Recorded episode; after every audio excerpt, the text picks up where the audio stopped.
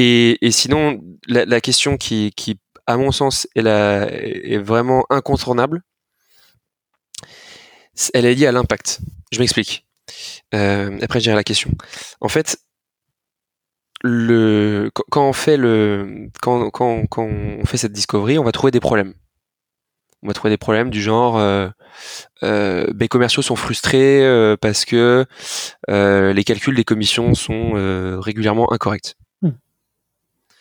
Mais c'est pas suffisant en fait d'avoir ce problème. C'est pas suffisant d'avoir ce problème. Il faut avoir un impact et il faut demander au prospect, ok, t'as ce problème, mais qu'est-ce qui fait que tu as envie de résoudre ce problème? Et si tu as une réponse à cette question-là, normalement, le deal, il doit closer.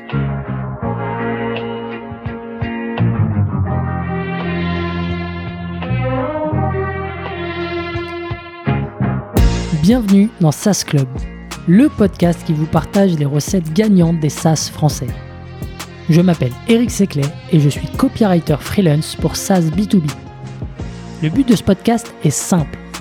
Vous apporter sur un plateau les meilleurs conseils et retours d'expérience d'entrepreneurs de l'écosystème SaaS. À chaque épisode, direction les coulisses pour parler validation de l'idée, conquête des premiers utilisateurs, acquisition, pivot, mais aussi réussite et apprentissage. On abordera tous les sujets sans détour.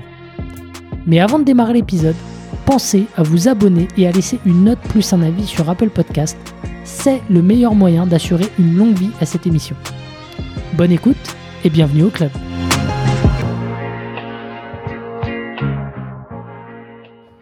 On est parti. C'est bon pour toi? Yes. Allez, c'est parti. Aujourd'hui, je suis avec Antoine, le cofondateur de Cobra. Euh, bienvenue Antoine. Salut Eric super content de t'avoir euh, sur le podcast. On va parler d'un sujet, euh, bah, enfin d'un sujet vraiment métier aujourd'hui, un sujet que j'ai jamais abordé dans, dans le podcast. donc, tu as lancé une startup qui s'attaque au sujet du commissionnement des équipes sales. Donc, c'est c'est hyper précis. c'est ça. tu bosses avec des boîtes de, principalement des boîtes de la tech. aujourd'hui, avec beaucoup de belles refs hein, partout, qui est déjà passé dans le podcast, Agicap aussi, Indie, Doctolib. Euh, donc des, des, refs impressionnantes euh, pour, pour un lancement. Ça, ça fait combien de temps que vous êtes lancé? Ça fait deux ans, là, quasiment tout pile. Mm. Ok, top. Et bien aujourd'hui, vous êtes une, une quinzaine. Euh, et vous avez fait un, un, un, beau financement avec Brega et, des business angels de, de 5 millions, 5 millions d'euros. bah écoute, j'ai hâte de me plonger dans, dans l'histoire. J'avais entendu parler de Cobra euh, la première fois, je crois que je te l'avais dit, dans, dans un référentiel d'outils pour les startups. Donc, euh, je me disais, mais c'est quoi, ce, c'est quoi ce, ce, cet outil-là? Euh, J'avais enfin j'avais pas conscience du, du, problème à ce moment-là. Euh, écoute, euh, on va on va décortiquer tout ça. Merci à toi d'avoir accepté l'invitation. Et puis bah, je te laisse te présenter. Ça marche. Eh ben, merci déjà Eric pour, pour l'invitation. Et donc comme tu l'as dit, je suis un des trois cofondateurs de, de Cobra qu'on a créé il y a deux ans avec Tanguy et Axel. Et euh, la vision, c'est de construire une, une, suite logicielle pour aider les entreprises à, être plus performantes commercialement et euh, à les aider sur des sujets de rétention des sales. Et quand on décortique un petit peu tout, tout ce problème, euh, nous, on est arrivé au, au, constat que la, le choix de commencer par la rémunération variable des commerciaux, c'était une bonne porte d'entrée vers derrière d'autres sujets qui vont être le, le, la fixation des objectifs, euh, la définition du territoire de vente pour euh, pour les commerciaux. Mais voilà, nous notre cheval de Troie euh, entre guillemets c'est euh, c'est la reine des commerciaux parce que c'est un sujet qui est sensible, qui est souvent propice à des erreurs quand c'est géré dans des fichiers Excel, qui agace tout le monde. Et, et, et effectivement, comme tu l'as dit, on a des super clients que je remercie encore de leur confiance, qui, qui qui sont sur Cobra pour bah, pour que les sales en, temps réel ils se connectent, ils voient combien ils gagnent, combien ils peuvent gagner s'ils signent plus de contrats, et ça ça apporte ça apporte de la, de la, satisfaction sur un sujet qui, qui, qui peut amener des tensions quand c'est mal géré. Ouais, j'imagine effectivement, surtout que le, le, variable, ça peut représenter une, une bonne partie euh, de, de la REM pour eux. Euh, du coup, enfin, toi, avant de, enfin, peut-être avant de, de, comprendre pourquoi tu en, es arrivé là, mais qu'est-ce que tu as fait avant, euh, avant Cobra? Euh, En réalité, pas grand chose dans le dans le monde professionnel. Moi, j'avais, en fait, je suis sorti d'école il y a pas très très pas très très longtemps mhm. et j'avais fait j'avais fait des stages aux États-Unis en business développement. ensuite, j'étais revenu en France pour faire un peu de consulting. Euh, mais euh, disons que c'est un lancement euh, assez assez tôt dans le dans le grand bain de l'entrepreneuriat. Trop cool. Ok. Et alors donc qu'est-ce qui allez faisons un peu la, photographie, la photographie de, Cobra aujourd'hui. Donc, est-ce que tu peux nous dire bah, comment ça marche et, et, à qui ça s'adresse avant de, bah, de reboucler avec la genèse et pourquoi mm. tu fais ça Parce que quand, quand, on regarde sur ton site, il y a, y a plein de, il n'y a pas que les sales. Euh, il y, y, a différents profils euh, qui peuvent être intéressés par cet outil. Donc euh, voilà, est-ce que tu peux nous refaire le pitch, nous dire comment ça marche? Yes. Euh, bah, donc c'est vrai que c'est un, un, un, sujet qui ne concerne qui concerne différentes populations au sein de l'entreprise. Il va y avoir les sales operations, qui sont les personnes qui sont en, les, les honneurs du sujet, qui sont en charge de la rémunération variable des commerciaux. Il va y avoir les sales évidemment qui sont qui sont directement concernés, les managers parce qu'ils vont l'utiliser comme un, un levier de un levier de, de, management de leurs équipes, un levier de pilotage de leurs équipes. Il va y avoir la finance parce que souvent c'est souvent c'est même la première dépense euh, variable de, de, de l'entreprise. Euh, et il va y avoir les HR euh, puisqu'on parle de paye. Donc c'est un sujet qui est, qui est transverse. Nous on va quand même surtout s'adresser aux sales operations et aux directions commerciales. Euh, et ce qu'on leur dit, c'est la façon dont ça va marcher, on va synchroniser avec euh, leur CRM, mhm. ça peut être Salesforce euh, ou, un autre. Les sales operations vont définir dans Cobra les différentes règles de calcul du variable, donc pour les différentes populations qui peuvent dépendre du pays, du, rôle, qui peuvent dépendre de, plein de paramètres. Et derrière, on, va on va générer des relevés de commission en temps réel qui s'apparentent à des fiches de paye euh, mais dédié à la rémunération variable, mhm. avec tout le détail de euh, j'ai signé tant de deals euh, avec telles conditions, ça représente tel target, tel target achievement, et in fine, ça me donne tant de commissions. Voilà, c'est comme ça que ça marche. Ok, et, parce qu'aujourd'hui, donc comme tu le disais, il y a, y a souvent le, fichier Excel qui est mm. utilisé. la principale douleur là-dessus aujourd'hui, c'est quoi? C'est les erreurs? C'est le fait que chacun tient son fichier de, de son côté? C'est quoi un petit peu les, les soucis que tu as euh, tu as pu pointer du doigt? Le, il y a une phrase euh, que, qui m'avait beaucoup marqué euh, au début de la, de la boîte, qui est, qui, est dite par Marc Roberge, qui est l'ancien VP Sales de HubSpot, et il l'écrit dans son bouquin qui s'appelle Sales Acceleration Formula, qui est un super livre. Mhm. et il dit donc, que vous soyez CEO ou directeur commercial, le plan de rémunération variable est certainement l'outil le plus puissant à votre disposition pour orienter votre stratégie business. En fait, ça, ça veut dire que les directions commerciales, elles ont dans leurs mains un outil qui, qui, qui, est très fort, la rémunération variable. Parce qu'en soi, quand tu donnes, quand tu dis à un commercial, euh, ça c'est ton plan de commissionnement, t'as presque plus besoin de faire du management. Il se débrouille. Euh, il a envie de gagner euh, X euros, bah il connaît les règles du jeu. Donc à lui de faire en sorte de, de, y aller. C'est hyper puissant parce que ça, ça donne beaucoup d'autonomie euh, et ça rend les équipes très proactives. Euh, et en fait, cet outil-là, ce qu'il faut comprendre, c'est que quand tu l'utilises, quand tu gères la rémunération variable dans un fichier Excel, tu transformes cet outil-là qui est puissant en un énorme levier de frustration. Parce que les Excel, il y a des erreurs nécessairement, parce que les Excel, ils vont être mis à jour que la fin du mois donc que les commerciaux en cours de mois ils n'ont pas accès à leurs variables, donc ils font leurs calculs dans un petit fichier Excel à côté, in fine pas exactement les mêmes résultats que celui des sales operations parce que chacun fait sa sauce et potentiellement chacun n'a pas pris les mêmes euh, données en entrée ou simplement parce qu'il y a eu des erreurs. Et donc à la fin du mois, il va y avoir les sales pas tous, mais statistiquement, il y en aura toujours euh, un certain nombre qui vont venir voir les sales operations et les managers, potentiellement la finance, ils vont écrire des messages, ils vont les appeler, ils vont venir à leur bureau en disant je suis pas d'accord, il y a une erreur. Et en fait, au bout de plusieurs mois où il y a ça qui se passe, il y a une relation de, de, de confiance qui, qui s'effrite. Hmm. Euh, et ça, c'est un poison dans une équipe commerciale. Donc, c'est ça le problème. Évidemment, il y a le problème de gérer les fichiers Excel, personne n'aime ça, il y a des erreurs. Mais le problème, c'est que euh, tu transformes un levier de motivation en de la frustration. Hmm. Et ça, c'est des sales qui partent et c'est des sales qui sont moins performants. Et ça, ça coûte beaucoup d'argent à la boîte. Hmm. Ok, super, super clair. Et alors du coup, toi, enfin au niveau du produit, comment comment comment t'intègres ça? Parce que il y a, j'imagine, des spécificités en termes de, règles de calcul euh, selon, les boîtes. Donc, comment est-ce que tu as réussi à packager ça avec le produit? Enfin, Ou alors le produit est très flexible Est-ce que tu peux nous expliquer un petit peu oui, c'est ça, c'est qu'il est très flexible. Et euh, donc Tanguy euh, et Axel au, début, puis, tout le reste de l'équipe ont réussi à construire un, un super produit qu'il faut voir un peu comme une boîte de Lego. C'est-à-dire que nous, on te donne la boîte de Lego, on a construit les Lego. Donc t'as les mmh. grandes briques jaunes, les petites euh, rouges, euh, des, celles qui sont euh, bleues d'une autre forme. Et on te dit bah maintenant tu les assembles. On, te dit, on dit ça aux clients. T'as mmh. as les blocs. Donc nous on a fait le travail de se rendre compte quels sont les blocs qui sont les plus utilisés. Tout en les, donnant beaucoup de flexibilité parce qu'il y a plein de blocs différents. Et derrière, toi, tu les assembles tu les assembles et tu construis ton, ton, ta figure, donc tu construis ton plan de commissionnement euh, dans Cobra. Et effectivement, un, on va dire l'enjeu produit principal, le défi produit principal, c'est de faire quelque chose qui soit suffisamment flexible mmh. pour pouvoir gérer tous les plans de com, et en même temps euh, facile à paramétrer facile à paramétrer parce que si on fait quelque chose qui part dans tous les sens, les, les sales operations ils vont ils vont ils vont être perdus, ils vont ils vont toujours nous appeler pour pour savoir comment faire. Et ça, c'est pas l'objectif et c'est pas ce qui se passe. Ils sont autonomes parce que le produit est facile à utiliser. Ok. Et il y a une vue aussi euh, à la fois pour le, sales et pour le, manager ou est-ce que c'est une vue uniquement manager?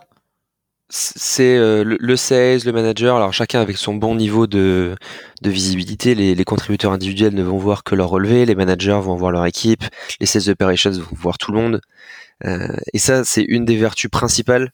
C'est juste que comme toute l'information est centralisée, qu'il n'y a pas deux fichiers Excel, mais qu'il y a un Cobra. Euh, et, bah, tout le monde est à la même page et ça, ça facilite euh, énormément les, échanges. Il n'y a pas de quiproquo. Hmm, top. Et euh, peut-être dernière question là-dessus, ou une des deux dernières questions. tu parlais de, briques de Lego, tu vois, pour, pour ton produit. Donc j'imagine que ça prend aussi les, les, variables, on va dire, euh, capitales euh, quand, quand c'est le cas C'est ça? Est-ce que, euh, est-ce que ça prend aussi ça? Ce que tu appelles les, les variables capitales, c'est. Ça peut être bah, ouais, des, des, des, parts de la boîte, des actions. Ah non. Non, non, pas encore. Ou alors ça, ça, serait pas d'actualité, je sais pas. Pour, pourquoi pas? C'est Pour l'instant, ça fait pas vraiment partie de la, de la vision produit, mais euh, mais c'est vrai qu'on pourrait on pourrait on pourrait imaginer plein de choses en fait sur tout ce qui touche. C'était d'ailleurs un petit peu un des postulats au départ, euh, tout, au départ de la boîte. C'était euh, on n'est pas tombé directement sur la rémunération variable des commerciaux comme ça. Il y avait ces, enjeux de partage de la valeur, comment comment on peut aider les entreprises là-dessus. Ok, bon bah tu me fais une transition euh, toute trouvée bah, sur sur la genèse. Euh, bah, comment est-ce que l'idée vous est venue avec tes associés? Euh, Pourquoi le variable et pas euh, un autre euh, un autre bah tu vois comme tu l'as dit levier de motivation côté sales. est-ce que tu peux nous refaire un peu le film? Yes. donc il y a, un petit peu plus de deux ans, moi j'étais en dernière année euh, d'école d'ingé euh, et et la dernière semaine, donc la dernière année j'ai fait la filière entrepreneur et la dernière semaine on a eu euh, la formation d'un gars incroyable qui s'appelle Jean-Marc Bello qui est malheureusement décédé depuis et qui nous avait fait une formation d'une semaine sur sur la vente. il était passé par SAP, Business Objects, qui s'était racheté donc par SAP, par SAP. en tant que directeur commercial Europe du Sud et et moi, j'avais trouvé ça vraiment, vraiment, vraiment passionnant. C'était autour de la méthode Customer Centric Selling. Ça, en fait, ça démystifiait tellement de choses sur la vente. Et, et je me suis dit, en fait, euh, c'est ça que j'ai envie de faire. C'est l'exercice de la vente, c'est professionnellement parlant, euh, le sommet de l'adrénaline, à, à, mon, sens. Euh, et c'est aussi très euh, très très ça, met énormément en avant la, proactivité parce que euh, c'est un peu comme je le disais tout, à l'heure sur la, le plan de rémunération variable si tu en donnes un, un commercial t'as plus besoin de faire du management en fait quand t'es vendeur tu peux pas te cacher, tu, peux pas, tu peux pas te cacher derrière ton bureau et, ne rien faire. En fait, si tu fais rien, tu, tu ça va pas aller. donc c'est un sujet qui m'avait tout de suite plu ce, cette semaine-là sur la vente. Et, donc j'ai beaucoup discuté avec avec, Jean-Marc à l'époque et j'ai appelé les anciens de les, anciens de l'école qui étaient entrepreneurs, dirigeants, euh, qui étaient euh, qui étaient qui étaient proches de ce sujet-là, avec des questions pour comprendre quels étaient leurs pays. Donc c'est vraiment un, un, un, travail de euh, beaucoup de curiosité, mhm. parce que le sujet, je me suis pas réveillé en disant j'ai envie de faire la rémunération variable des commerciaux, c'est beaucoup d'intérêt pour euh, ces interlocuteurs-là en essayant de comprendre les problématiques qu'ils avaient. Et empiriquement, après 10, 20, 30 discussions, bah, on s'est rendu compte que il y avait quelque chose à faire, qu'il y avait quelque chose à faire là-dessus. Ça, c'est la partie empirique. ensuite, mhm. dans la jeunesse de l'idée, il y a aussi la partie théorique. Euh, c'est juste de faire beaucoup de recherches sur Internet, discuter avec des, des, des, gens qui ont une vue un peu au level sur euh, sur le sur le marché, mhm. comprendre les dynamiques de marché. Et en l'occurrence, nous, on a vu que il y avait un leader de marché historique qui s'appelle Exactly, créé en 2005, qui avait été introduit en bourse à New York, puis racheté par un groupe de private equity, qui, qui, qui était donc positionné historiquement sur la rémunération variable des commerciaux, et que euh, bah, il se faisait euh, challenger par des, des, nouveaux acteurs aux États-Unis, qui venaient tout juste d'être créés, qui avaient levé quelques quelques millions, à peu près 10. Euh, D'ailleurs, depuis, on en levait beaucoup plus. Euh, et, et, et ça, ça s'accompagnait aussi d'un changement sur le marché euh, en France, c'est que tout le monde commence à recruter des sales operations. Il y a deux ans, il n'y en avait quasiment pas. Une communauté Slack qui s'appelle Business Operations Network. Il y a deux ans, moi j'étais au tout début, il y avait 20 euh, personnes, 30 personnes. Maintenant, il y en a 600. Et les sales operations, c'est le bras droit analytique de la direction commerciale. Et on peut imaginer que maintenant, pour euh, orchestrer la performance commerciale, il va y avoir les managers qui ont un rôle de coach et les operations qui vont s'appuyer sur la data. Mhm. Et ce métier, il était en plein boom en France évidemment euh, un petit peu plus mature aux États-Unis. Et donc en regardant sur Internet la littérature de qu'est-ce que c'est les top priorités, les top responsabilités du métier de sales operations, en fait tout en haut de la liste, il y avait gérer la rémunération variable des commerciaux. Hmm. Donc on s'est dit mais en fait il y a une nouvelle population, de, de, il y a un nouveau métier qui du coup va s'accompagner de nouveaux process et qui va nécessairement euh, laisser la place pour créer un logiciel à destination de ces gens-là, à destination hmm. des sales operations. Et si on a envie de construire un logiciel euh, pour eux, bah, il faut commencer par euh, leur top priorité. Et dans leur top priorité, il y a la rémunération des commerciaux. Donc c'est vraiment ces deux approches-là. On s'est dit, ok, on a parlé à des gens qui nous ont dit qu'ils ont le problème et qui pourraient devenir des clients. Et d'un autre côté, on, on, voit une dynamique de marché qui nous laisse penser que bon, on peut faire un truc vraiment, vraiment très grand. Hmm. Euh, et, et, puis à partir de là, bah, ça aurait été trop bête de pas de pas y aller. Ok. Et, elle dure combien de temps, euh, tu vois, cette phase où bah, tu essayes de te forger ta, conviction? Parce qu'on parle souvent de founder market fit. Toi, tu le disais euh, en, intro, tu as, fait donc euh, tes stages et tu as lancé très rapidement ta boîte. Donc, c'est pendant cette période-là que tu as, forgé un peu tes, tes, convictions. Elle a duré combien de temps? Ça dure, ça dure quelques mois. Quelques mois parce qu'il faut quand même avoir le temps de d'avoir une certaine euh, finesse, une certaine nuance dans le raisonnement, dans les constats. Euh, et ça, bah, ça prend, enfin, ça vient pas du jour au lendemain. Ça, prend, ça prend quelques mois. Et après, euh, après, c'est juste faut se lancer. Euh, donc pour nous, c'était l'été 2020 et, essayer de faire les premières ventes. Et, c'est là que tu le plus quand tu essaies vraiment de vendre ton produit. Euh, et, puis en fait, tu apprends toujours de plus en plus vite, de plus en plus de choses. Alors du coup, euh, été 2020, c'était pas forcément le. Euh, tu vois, il y a, y, a, y a, un timing qu'on connaît tous maintenant, euh, donc avec avec la, la le, Covid. donc comment est-ce que comment est-ce que ça se passe Comment est-ce que tu lances la machine là-dessus Est-ce que et, et, à partir de quand tu commences à créer le produit Est-ce que tu peux nous refaire le, le fil étape par étape? Yes. Euh, donc pour le coup, c'est vraiment pile poil pendant l'été euh, l'été 2020 parce qu'on on crée la société fin fin juin début juillet mhm. et euh, et j'avais un, un, bon pote d'école qui qui était passé par le Y Combinator il y a il y a quelques années et qui m'avait dit qu'une des choses qu'ils encourageaient pas mal à faire là-bas, c'était de, de partir euh, louer une maison en Californie, un peu comme dans le film The Social Network. Mhm. Euh, tu le fais pendant un mois, tu te coupes du monde, tu parles à personne, tu fais que du produit. Et j'ai trouvé l'idée très sympa aussi parce que euh, ça permet à, donc à nous trois au début, Axel Tanguy et moi, de se dire qu'on commence vraiment quelque chose de spécial euh, et que euh, c'est une aventure euh, pas pas comme les autres. Donc ce qu'on a fait, c'est qu'on a on a loué une on a loué une maison. on s'est fait plaisir, on a pris un truc avec piscine à Malte, pas très loin de la mer.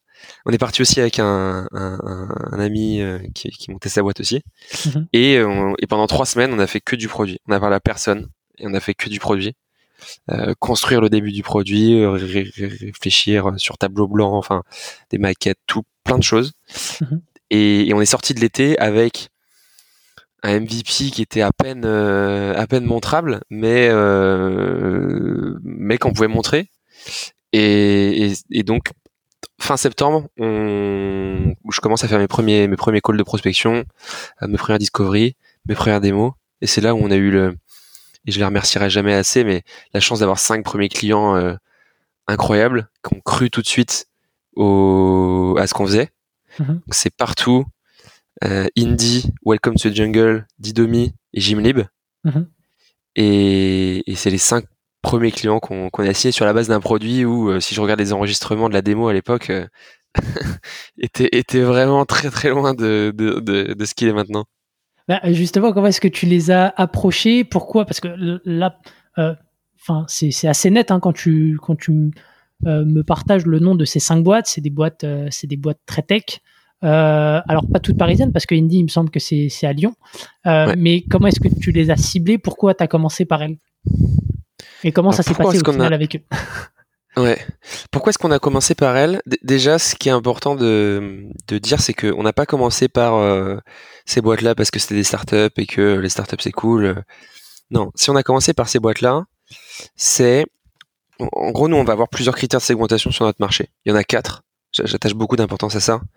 Mais il y en a quatre aujourd'hui qui sont la géographie, l'industrie, la taille. Donc jusque là c'est du hyper classique. Mhm. Et le quatrième, c'est la maturité sur les sujets euh, sales operations. Et ça, on va dire d'un extrême, il- c'est euh, j'ai Salesforce, euh, j'ai plein d'autres outils, je suis automatisé euh, sur ma partie sales, j'ai des sales operations pour pour orchestrer ça. L'autre extrême, c'est euh, j'ai même pas de CRM, euh, j'utilise Excel pour suivre mes pour suivre mon, mes rendez-vous commerciaux. Donc- Donc la caractéristique commune sur eux, c'est Salesforce et euh, peut-être euh, une personne en, en Sales Ops. Oui, on peut dire ça. Ok. On peut dire ça.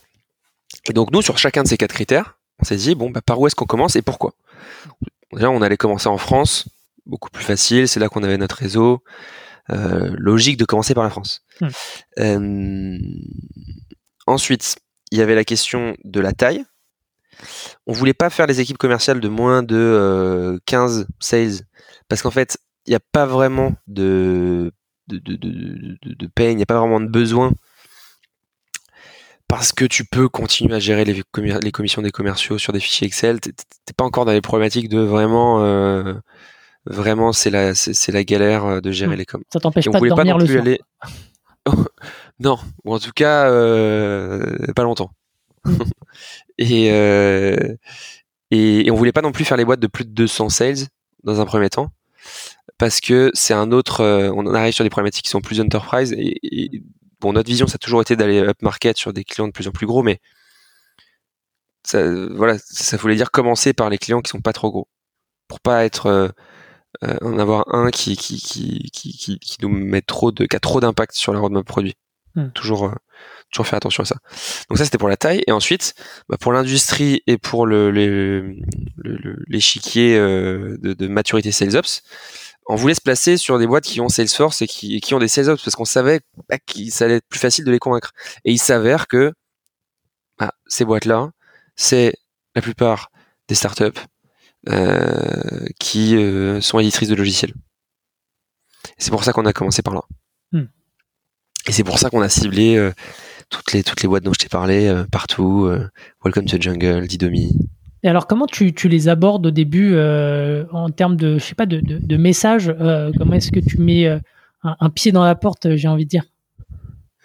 Le début, le début, c'est quand même très. Alors, moi, j'ai toujours fait, j'ai toujours très outbound plutôt que inbound. Mhm. On y reviendra peut-être après, mais pour moi, c'est quand même le meilleur moyen de d'avoir rapidement des feedbacks. Euh, et de rapidement savoir si ce qu'on fait, euh, ça va marcher ou pas. Donc beaucoup décrocher mon téléphone. Je faisais même pas de call d'email, voilà, juste des call calls. Je prenais Casper et, j'appelais. Mhm. Euh, ça c'est quand même la base, en tout cas pour nous. Et beaucoup exploiter son réseau, demander des mises en relation. Et mhm. après, il y a de toute façon au début, il y a aussi beaucoup de choses qui sont pas maîtrisées. Et si je prends les cinq, euh, il y en a, c'est mise en relation du réseau. D'autres, c'est du pure cold call. Didomi, je, je pensais notamment. Indie et Gymlib, c'est de l'inbound. De l'inbound contacté. Ouais. Indie, c'est Valentin Durand, euh, Sales Operations, qui m'a écrit sur mhm. LinkedIn en octobre 2020. Euh, c'est quand même c'est quand même marrant. C'est comment il a vu passer le nom? À, à ce moment-là, vous aviez fait la levée de fonds et ça avait fait un petit peu de bruit ou pas encore? Non, on avait à ce moment-là, on avait juste euh, juste mis nos posts à jour sur LinkedIn. Ok. Et euh, créé la page Cobra, et puis on avait une landing page et, il, a vu, il a vu, il a vu le truc passer quoi. C'est fou. Ouais. Gymlib pareil, c'était une demande de démo sur le site. Euh, donc c'est la vérité, c'est qu'au début, il y a eu, il y a, eu un peu de tout. Il y a eu de l'outbound, de la mise en relation, de l'inbound, et, et c'est très bien comme ça. ok, ok, ok. Et donc tu, tu, tu commences à, avoir ses, ses, premiers clients. Ça signe euh, rapidement. Euh, l'implémentation derrière, ça prend combien de temps? Euh, Ça signe, ça signe assez rapidement, oui, parce que au début c'était peut-être un mois. En fait, l'avantage c'est que les tout premiers, comme c'est des early adopters, justement, mmh. ils vont vite. donc en un mois, c'était c'était c'était bouclé généralement. Et, et ensuite l'implémentation, pour le coup, elle a eu lieu plus tard parce qu'on a onboardé nos premiers clients. les premiers utilisateurs, c'est au premier trimestre 2021. Mhm. En 2020, on a zéro utilisateur. Donc quand on signe les clients, euh, on avait encore quelques fonctionnalités de base à finir de développer mhm. pour, enfin, pour enfin les onboarder euh, quelques mois plus tard. Mais le onboarding en, tant que tel, au début, il est forcément un peu plus long parce que tu découvres des choses et tu dois adapter le produit. Euh, et maintenant, il est, il est plus de l'ordre de quelques semaines. Ouais, parce qu'au final, donc tu as fait très rapidement tes, tes, premières ventes sans forcément passer par le, je dirais, le, la case euh, classique de, d'ouvrir une bêta. Euh, tu as, eu euh, assez rapidement tes utilisateurs. du coup, est-ce que c'est quelque chose que tu recommandes ou est-ce que tu le ferais peut-être différemment? Alors ça, c'est vrai que c'est quelque chose qui est pas anodin. je changerais pour, pour, pour rien au monde. moi, je considère que c'est hyper important que le client il, paye. Et je voulais surtout pas faire une bêta parce qu'en fait, les seuls feedbacks qui valent vraiment le coup, c'est les feedbacks des utilisateurs qui payent. Tous les autres, ils vont avoir des feedbacks qui sont moins impliqués et du coup qui sont moins euh, vrais, moins intéressants pour nous dans la construction du produit. Hmm. Et ça, c'était aussi quelque chose qu'on nous avait beaucoup inculqué euh, dans la filière entrepreneur à, Centrale. C'était euh, le fait que la priorité numéro un, c'est d'avoir des clients qui payent. Et bon, euh, au même niveau, il y a se construire une équipe de cofondateurs au top. Solide. ouais, c'est ça. Mais la priorité numéro un, c'est d'avoir des clients qui payent. Donc, hmm. on, on, fait jamais, euh, et, au début, on n'a pas fait ça, ouais, de, de, de, bêta euh, ou de free trial. Euh, on peut aller loin dans la, dans, dans, au moment du cycle de vente, dans la preuve de ça va fonctionner. Euh, on peut mettre vos données, votre plan de com, mais c'est jamais on vous donne l'outil et puis vous nous faites des retours et puis vous décidez si vous. Ouais, justement, du coup, euh, ça n'a pas été un obstacle. Euh, et, aujourd'hui, euh, alors attends, quand je vais sur le site, vous n'avez pas de free trial aujourd'hui. ça, pareil, comment est-ce que, comment est-ce que vous arrivez à donner tous les éléments qu'il faut pour que la personne prenne sa décision tu vois Ouais. Bah, dans un cycle de vente, il va y avoir plusieurs étapes qui sont qui sont clés et donc le, le, le les, les différents éléments qu'il faut qu'il faut aligner côté acheteur pour euh, prendre une décision d'achat, mmh. c'est euh, il faut avoir euh, un besoin, il faut voir l'utilité, donc c'est-à-dire comment ça va résoudre le, besoin? Il faut avoir une preuve que ça a marché et il faut un consensus parce que il, va y avoir plusieurs personnes à prendre la décision. Et et donc nous, ce qu'on fait quand c'est nécessaire, c'est qu'on va pousser le, la preuve. Hmm. On va aller assez loin. Et du coup, bah, la manière dont on vend chez Cobra, c'est une vente assez euh, assez technique où on va. Euh, moi, je, je, veux que mes, mes commerciaux ils soient euh, capables de répondre à des problématiques assez techniques sur des, des, des, des, champs dans Salesforce, enfin des, des choses qui sont faut qu'ils puissent être crédibles face à un sales ops hmm. qui va parler de flow dans Salesforce ou de choses un peu complexes. Et du coup, ça, ça veut dire que on va, on va, on va, enfin, on va proposer à, nos prospects de nous envoyer leur dataset, euh, de nous envoyer un descriptif du plan de commissionnement. Mhm. Et quand on va faire la démo, on va montrer un compte démo qui ressemble de manière assez proche à euh, ce que euh, eux pourraient avoir comme compte s'ils passaient sur sur Cobra. Donc ça, ça les rassure beaucoup. Et c'est ça qui fait que il n'y a pas vraiment besoin de faire un free trial. Mhm parce que euh, tout ce qu'ils veulent, c'est pouvoir se projeter, être assuré. Hmm. Et quel que soit le moyen, si tu réussis à avoir ce, à remplir cet objectif-là, euh, l'étape de la preuve, elle est validée. Ok, ok, ok, super clair. Euh, top. Et, et, et peut-être est-ce que tu peux nous faire le, bilan du coup de la première année en termes bah, de clients, en termes peut-être d'utilisateurs, en termes de, recrutement euh, À partir de quand tu as commencé à recruter aussi euh, Enfin, tu vois, est-ce que tu peux nous faire un petit bilan là-dessus? Ouais. Euh, bah donc en 2020, on finit l'année avec cinq premiers clients. Donc je, dis l'année, mais c'était surtout une demi-année, mhm. dont trois mois de trois mois de prospection. donc cinq premiers clients et on a Alexis euh, qui arrive en premier employé euh, développeur, mhm.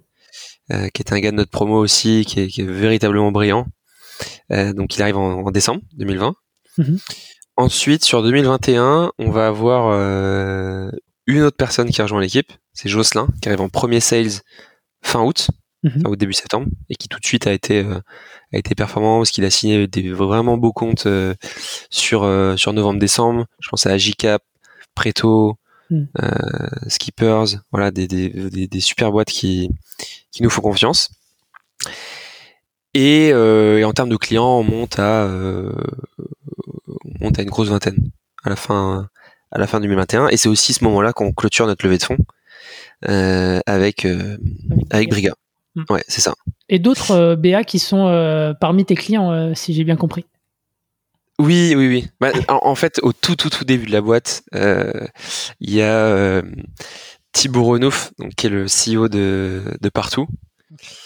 Lui, il est, il est, vraiment à la jeunesse, c'est-à-dire que euh, on n'avait même pas encore créé les, les statuts qu'il me dit euh, si tu si tu trouves une équipe, je suis ton premier client et ton premier investisseur.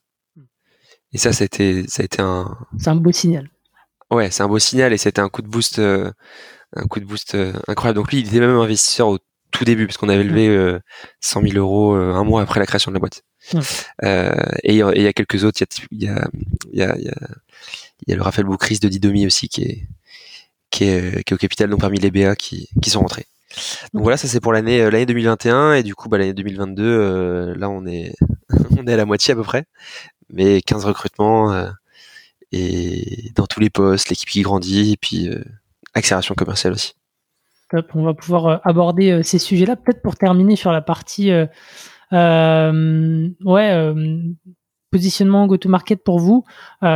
tu me disais que pour vous, aujourd'hui, l'objectif, c'est quand même de créer une, une, grosse boîte. Donc, comment est-ce que tu comptes ouvrir ton marché par la suite? Parce que là, aujourd'hui, c'est tech, tech parisienne, euh, principalement. Donc, comment est-ce que tu vas ouvrir ton marché? Euh, Est-ce que ça va nécessiter euh, des adaptations sur, sur le produit? Enfin voilà, comment est-ce que tu vois les choses?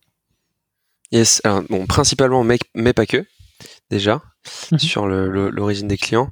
Et, et, oui, les ambitions sont très grandes. Aujourd'hui, on, on, fait en sorte que les décisions qu'on prenne aillent dans le sens de créer la plus grande boîte possible, ne pas se mettre de limites tant qu'on peut avancer, en avance. Euh, et donc ça, ça veut dire effectivement par rapport aux différents critères de segmentation dont j'ai parlé, ben, il faut sur chacun de ces critères-là réussir à, se déplacer progressivement et, et, du coup à ouvrir son marché. Du coup, ça veut dire aller à l'international et dès aujourd'hui, on, teste quelques premiers comptes internationaux via des séquences de prospection. Mhm. ça veut dire aussi s'ouvrir à d'autres industries. Donc là, étant donné aussi qu'on avait un petit peu d'inbound, euh, on, comprend quelles sont les top 10 industries qui, au-delà du software, euh, vont, être, vont être intéressantes pour nous. Euh, on monte sur des comptes de plus en plus, de plus, en plus gros. Typiquement, Doctolib aujourd'hui, c'est 600 commerciaux. Et c'est vraiment une boîte incroyable, ce qu'ils ont réussi à faire et qui continue de grandir. Donc, on repousse nos limites de taille d'entreprise client avec d'autres aussi qui, qui, se rajoutent consigne. Et, euh, et donc ça, évidemment, faut pas faire tout en même temps parce que euh, sinon, il y a quand même un focus produit à conserver et il faut protéger le produit, il faut protéger la tech au début. Euh, faut surtout pas les faire partir dans toutes les directions en disant ah j'ai besoin de ça, j'ai besoin de ça, j'ai besoin de ça parce que euh, il y a tel client qu'on peut signer. Non, nous on refuse des clients parfois. Euh, parce que, mais voilà, c'est pas quand tu les refuses, c'est c'est principalement euh, pourquoi? C'est parce qu'il faudrait tellement adapter le produit qu'aujourd'hui ça rentre pas dans la roadmap, c'est ça? C'est ça, ou en tout cas ça rentre pas à une roadmap euh, court terme. On leur hmm. dit euh, on verra plus tard. Hmm. Parce que faut, c'est ça, protéger le produit, protéger la tech. Faut pas, faut pas, faut pas les. Moi je préfère satisfaire extrêmement bien 10 clients que correctement 100 clients. Il vaut mieux avoir un type de client qu'on sert parfaitement bien, qui est hyper heureux et sur lequel on va pouvoir capitaliser. Il vaut mieux faire moins de features et les faire super bien que faire trop de features en les faisant seulement bien. Donc peut-être qu'aujourd'hui euh, la manière d'ouvrir ton marché, ton marché pardon, c'est euh, c'est pas tant sur le, produit en tout cas à court terme, euh, c'est plutôt sur la partie expansion géographique. Du coup pour adresser des comptes similaires à l'étranger. Ouais, en tout cas, on met un, on met un orteil dans l'eau et on, hmm. et on, teste voir si, si l'eau est bonne ailleurs. Ouais. Ok. Euh, bah justement, vous, bah, vous testez, euh, enfin, enfin, vous testez les autres marchés principalement avec avec l'outbound, qui est le process que vous avez depuis le début. Toi, tu as un process très très quali, très normé en interne. Tu me disais que vous aviez un playbook depuis le début. Euh, est-ce que tu peux partager un peu euh, ton, ton approche euh, là-dessus? Ouais, effectivement, on a un, un sales playbook depuis le début qui, est, qui est, très très exhaustif et qui évidemment peut être amélioré, mhm. mais mais recense énormément de de, de, de, bonnes pratiques sur euh, comment cadrer sa, son rendez-vous de discovery, euh, comment faire la démo, comment contourner les objections classiques qu'on rencontre.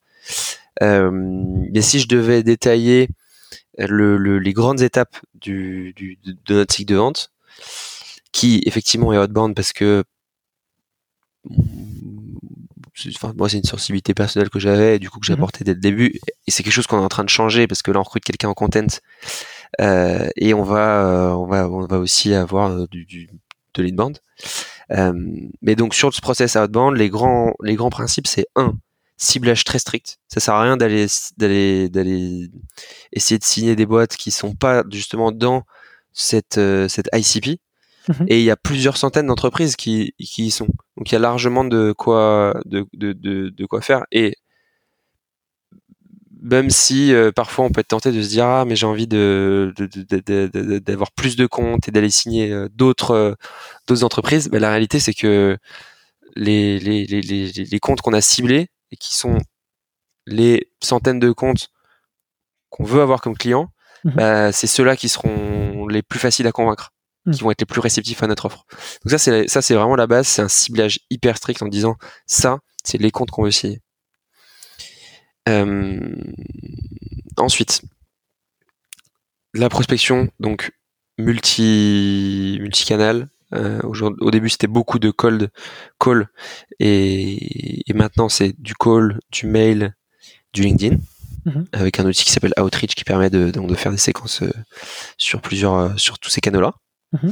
Euh, objectif prendre un prendre un rendez-vous de discovery et j'insiste sur le mot discovery et pas euh, qualification. Est-ce que tu est-ce que tu peux revenir sur la différence là-dessus euh, pour toi Ouais. entre l'appel de discovery et l'appel de, de qualification? Yes. En fait, pour- discovery c'est orienté acheteur. Qualification c'est orienté vendeur. Pourquoi? Parce que qualification c'est je vais te poser des questions. Est-ce que tu as Salesforce euh, Combien t'as de commerciaux? Alors évidemment, c'est des questions qu'il faut poser. Mm. On, on- a besoin des réponses à ces questions-là. Mais le, le prospect n'a jamais envie d'être passé euh, au travers d'une d'une grille de qualification pour dire euh, c'est oui ou c'est non. Mm. Euh, en fait, le prospect, il a envie de parler. Il a envie de d'avoir quelqu'un en face qui comprend ses problèmes et qui comprend subtilement ses problèmes. Et ça, c'est une discovery. Ça, c'est orienté acheteur. La discovery, c'est je, je, tu, vas me, tu vas me raconter pourquoi est-ce qu'on se parle aujourd'hui.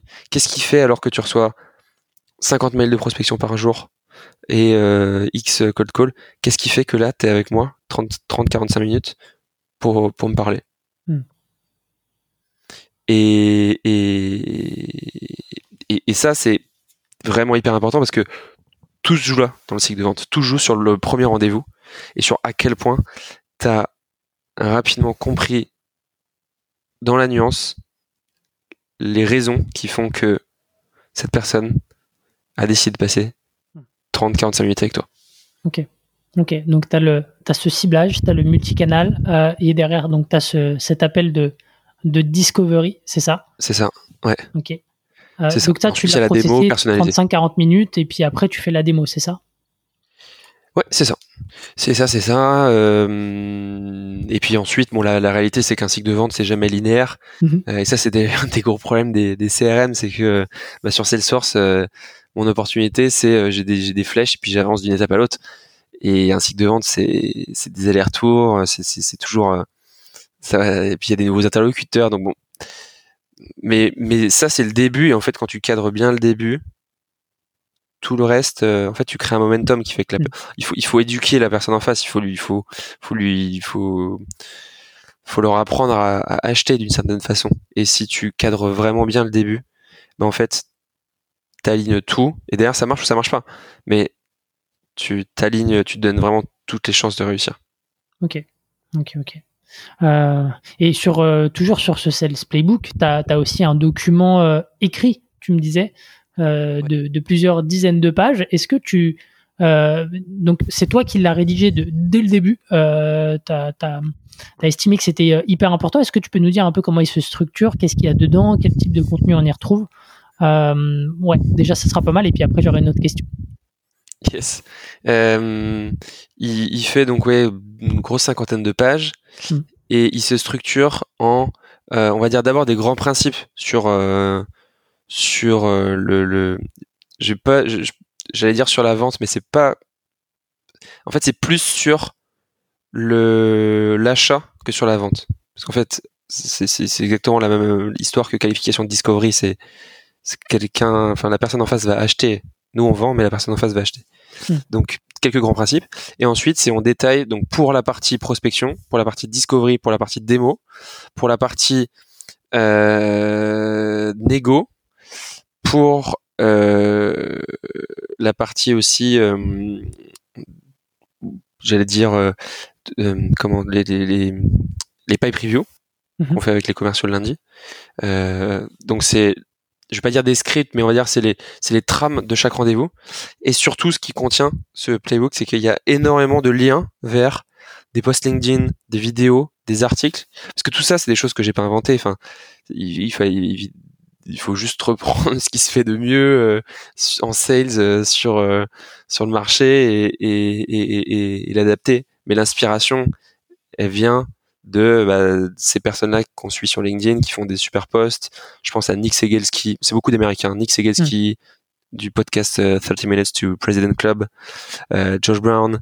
Euh, c'est- c'est c'est beaucoup de contenu à très forte valeur ajoutée, qui sont très précis sur comment répondre à telle objection, Hmm. euh, les bons mots à utiliser, et, et qui sont le, le- le- vraiment le, enfin, qui vont vraiment nourrir ce sales playbook et la manière dont on structure nos, nos rendez-vous.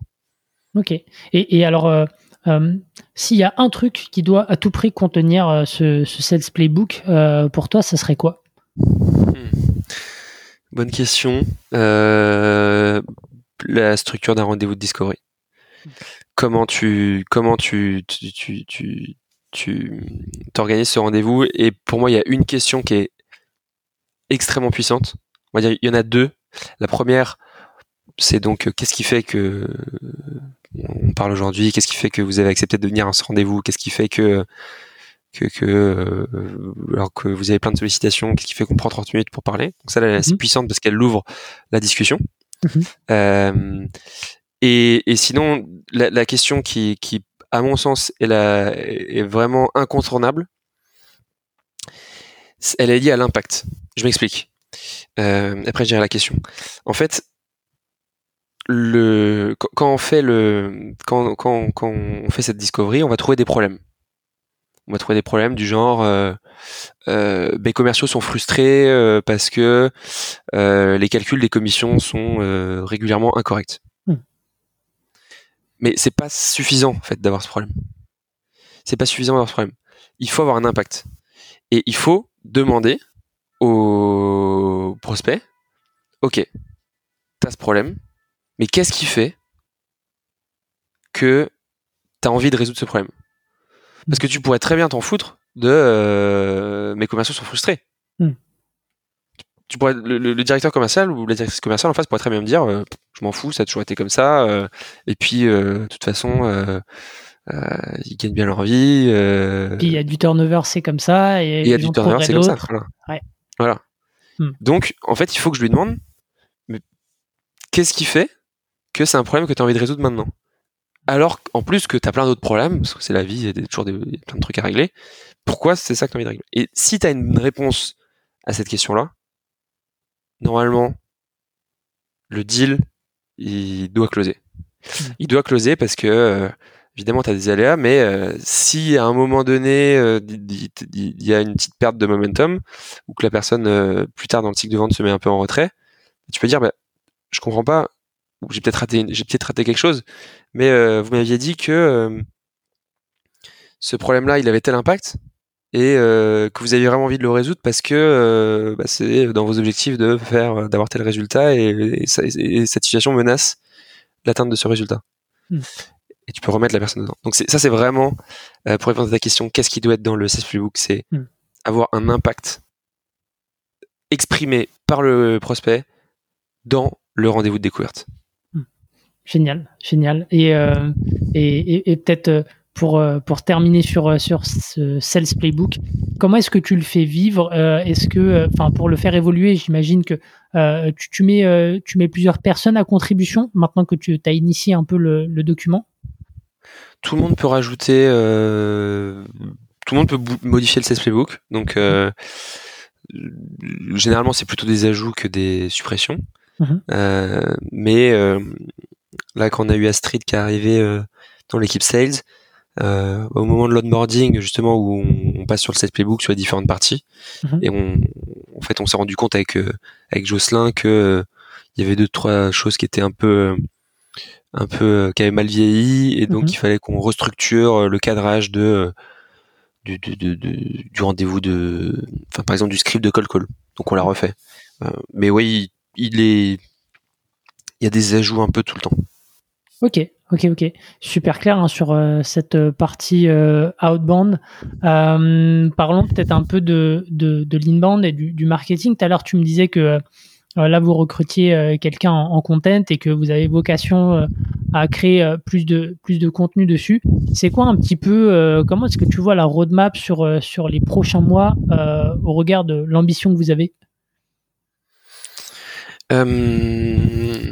Alors, c'est partir de rien pour euh, réussir à être euh, best in class euh, sur les sujets marketing. Moi, je, quand, quand, je, quand on fait quelque chose, enfin quand je fais quelque chose, j'aime vraiment bien le faire à, fond. Et c'est une des raisons qui font que on n'a pas fait de contenu jusqu'à présent, hmm. ou très peu.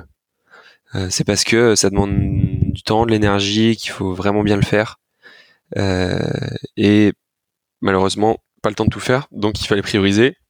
Et donc j'avais complètement éliminé le marketing de, de, de mes priorités et donc de toute notre go-to-market. Hmm. mais donc là, ça veut dire que euh, bah, il faut produire euh, du contenu de type euh, awareness. Mhm. Donc pour tous les prospects qui sont pas évangélisés encore et qui se sont pas encore vraiment rendus compte qu'il y avait une problématique. Mhm. Donc ça veut dire des, articles de blog, potentiellement plein d'autres choses. Pour réussir à, on va dire, attirer l'attention sur un problème. Mhm. Ensuite, c'est produire du contenu du type consideration, donc c'est un petit peu plus loin dans le parcours d'achat d'un client euh, qui va donner euh, justement plus d'informations détaillées sur le produit, euh, potentiellement avec un, un, guided tour en ligne ou, ou un accès pas à une bêta mais à un product tour qui permet de se projeter. Voilà. Hmm. et après du contenu encore plus bas pour le pour le cycle pour le pour le cycle de vente. Donc qui aide vraiment à la décision sur euh, des analyses de ROI, euh, des études de cas, euh, des comparaisons avec des compétiteurs. Hmm. voilà, vraiment tout, tout ce, c'est, créer du contenu pour toutes les parties du, du, du, du, parcours d'achat.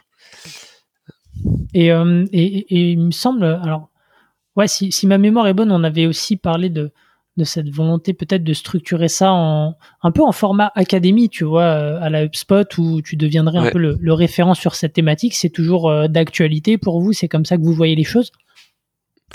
Oui, oui, oui. Ça prend du temps et, en fait, il y a évidemment des arbitrages entre des, victoires faciles et rapides. Euh, et ça, c'est plutôt quelque chose quand même qui, qui, se construit sur la durée, qui, nécessite du contenu de très forte valeur ajoutée. mais c'est c'est c'est c'est l'idéal. Si tu arrives à évangéliser, euh, enfin, si tu arrives à apprendre des, des, des, choses tout simplement à tes prospects et que tu le fais de manière désintéressée, c'est-à-dire qu'il y a, en fait, il faut pas qu'il y ait de call to action à la fin du, à la fin de, si je prends un article par exemple. Euh, enfin, je veux dire, s'il est sur un article de blog, le, le, le, lecteur euh, s'écrit euh, blog.cobra.co Hmm. Je, je, pense pas qu'il y ait besoin de mettre en bas euh, contactez-nous. Enfin, non, c'est moi les articles que je sur lesquels je reviens, c'est des articles à très forte valeur ajoutée qui m'ont appris des choses et je me rappelle de la marque.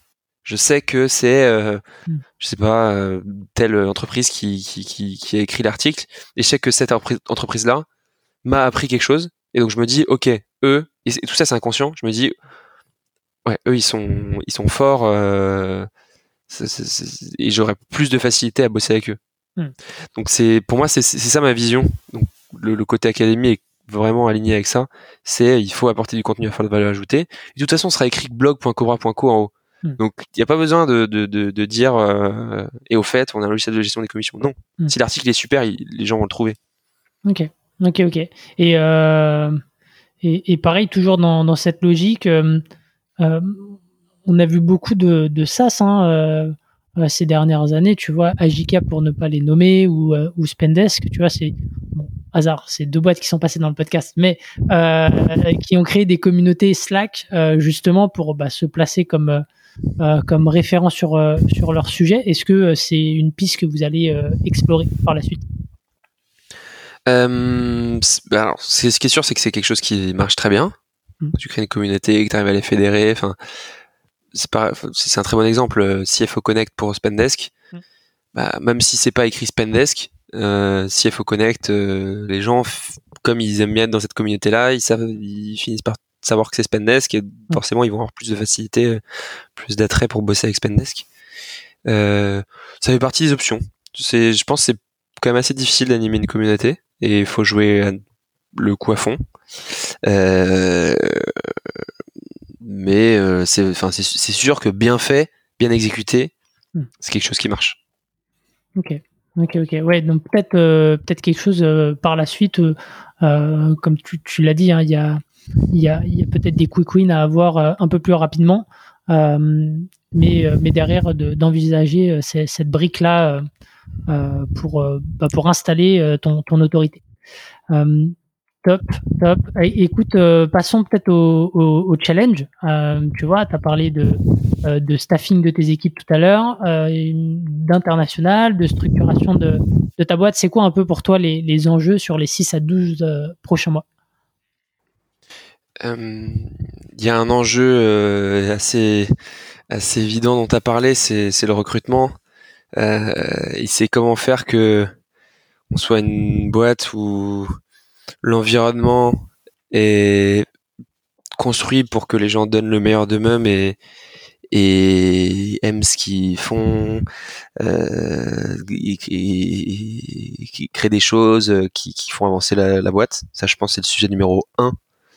Euh, c'est le sujet, le sujet des gens.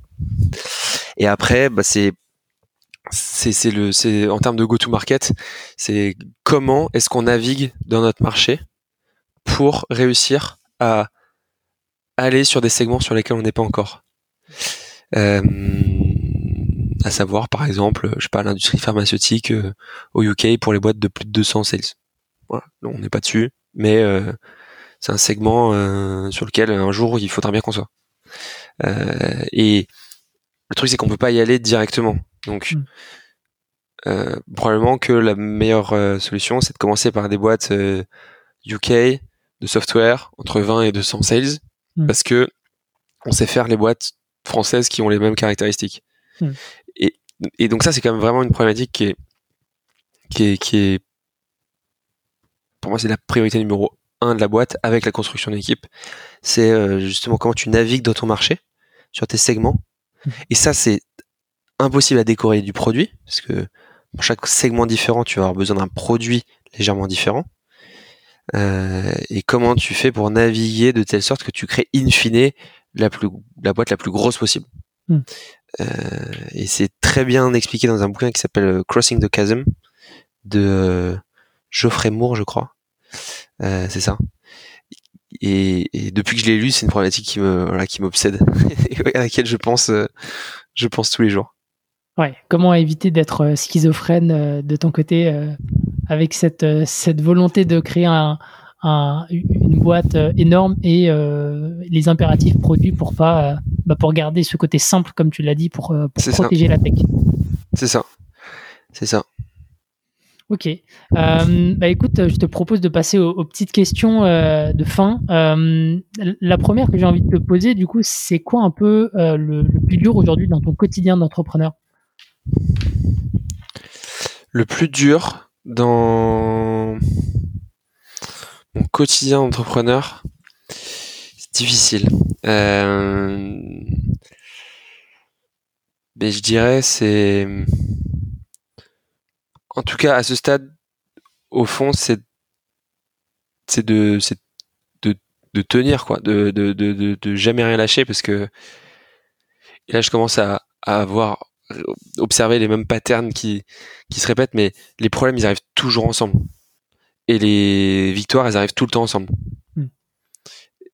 Après, c'est juste la vie. Il n'y a pas de raison que ce soit euh, toujours euh, euh, une bonne nouvelle, une mauvaise nouvelle, une bonne nouvelle, une mauvaise nouvelle. C'est hmm. pas possible.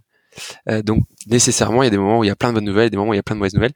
Et, et, et réussir à garder sa vision et, à garder sa ligne directrice qu'on a toujours réussi à faire jusqu'à présent. Euh, dans les moments où c'est plus compliqué, bah c'est pas facile. Et maintenant, moi, ça me fait gentiment euh, euh, rigoler quand bah, je vois certains, certains, que ce soit dans l'équipe ou dans d'autres boîtes, qui à des moments peuvent être un petit peu déprimés parce qu'il y a eu plusieurs problèmes qui sont arrivés. Et, ils ont l'impression que, que, que, c'est que c'est accablant, mais en fait, bah c'est juste c'est tout le temps comme ça.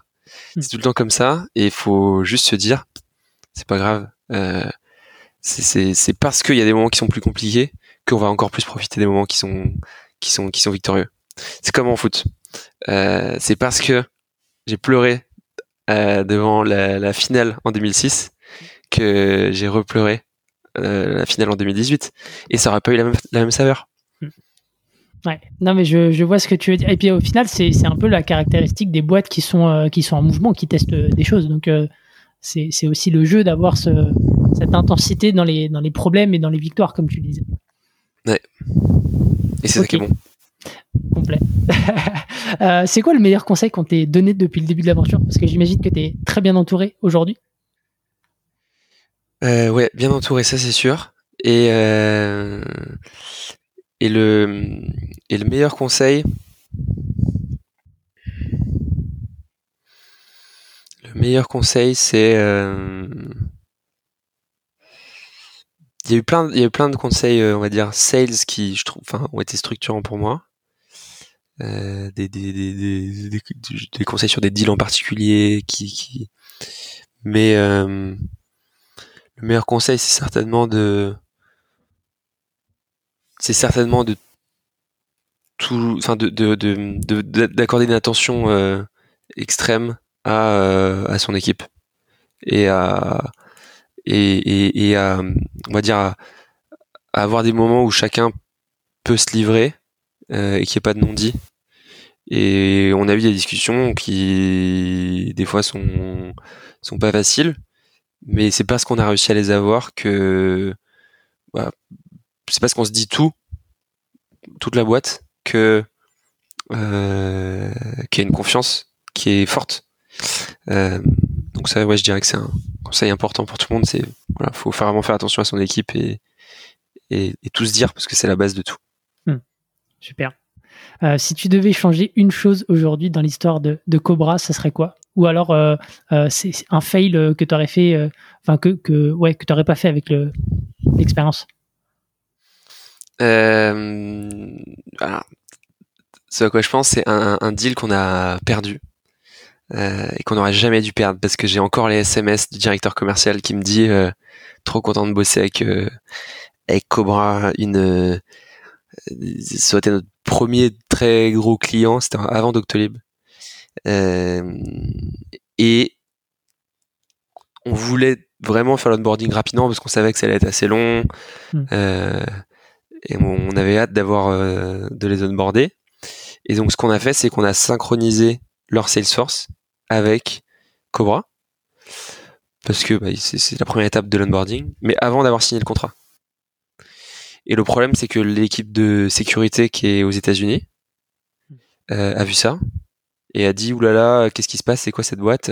Et en fait, du coup, on, on a été sous les radars euh, de cette boîte-là. Et alors que nos process euh, tech sécurité sont, sont très bons, enfin, on fait on fait des tests de pénétration annuels, euh, euh, on a le SSO, euh, c'est tout, tout, est RGPD, on est hébergé en France. Enfin, alors que tout est bon, en fait, c'est pas pareil que de répondre à un questionnaire, ce qui est le cas la plupart du temps. Mmh. Questionnaire de sécurité de la boîte et ensuite de faire un call et ça passe. C'est pas pareil de faire ça que de mettre vraiment sous les yeux des mecs de la sécurité les flux de données qui passent. Alors que, enfin, il y a rien d'incroyable, mais le contrat était pas signé et, en fait, la sécurité a paniqué, nous a dit, euh, nous a dit non. Donc euh, ça, c'est vrai que c'est quelque chose que si je pouvais revenir, je pense c'est vraiment le truc sur lequel euh, je reviendrais et on n'aurait jamais perdu ce contrat-là. Ouais, c'est un apprentissage maintenant que, que tu as bien, bien en tête, quoi. Ouais, ouais, ça c'est sûr, ça c'est sûr. Et au final, ça nous a servi parce que pour Doctolib, après, euh, il fallait qu'on soit euh, nickel sur la sécurité et on a montré qu'on l'était. Et pourtant, Doctolib, c'est une boîte qui est quand même sous les radars sur ces problématiques-là. Et s'ils ont décidé de bosser avec nous, c'est parce qu'on est sérieux. Mais euh, là, on a, on a été bête. Mm. Ok, merci de, du coup de partager ça avec, avec nous parce que pour le coup, ouais, je pense que tu devais avoir un peu les nerfs. Donc, euh, ouais, c'est ah de, pouvoir. Euh, mais, mais tu vois, ça peut servir à d'autres boîtes pour le coup. Parce que euh, ce qu'on disait la dernière fois avec Alexandre Louzy d'Upflow, que, que en fait, on, partageait pas suffisamment les fails, alors, alors qu'en fait, c'est là où tu as les, les meilleurs apprentissages. Et je pense que, tu vois, le fait de ne pas mettre la charrue avant les bœufs sur des, sur des sujets euh, sécurité comme celui-là, ça, ça, peut résonner auprès d'autres founders. Ouais. Donc, sécurité légale, tôt dans le process, à peu près au moment de la démo. Euh, enfin, comme c'était un peu tard déjà la démo, mais non, la démo c'est un bon timing, c'est de dire on lance la sécu et le légal tout de suite. Euh, attention, pas trop en faire tant qu'on n'a pas trop de visibilité sur la signature, parce que sinon ça fait du travail à l'équipe tech, parce que souvent tu as un questionnaire à remplir. Et, euh, et travailler pour rien, c'est jamais agréable. Mm. Mais euh, faut le lancer tôt, ouais. Mm. Dans le process, ça montre en plus que tu es sérieux et que tu prends le, sujet à cœur. Super. Euh, peut-être, est-ce que tu as un, livre, un, outil à nous recommander? Tu en as mentionné deux, hein, Sales Acceleration Formula et Crossing the Chasm. Euh, est-ce que est-ce que tu en as d'autres euh, en stock? Est-ce que tu as un outil euh, Partager une autre ressource? Donc Crossing the Chasm, c'est must must read pour tout le monde. Vraiment, mm-hmm. c'est c'est incroyable ce livre. énormément d'apprentissage dedans.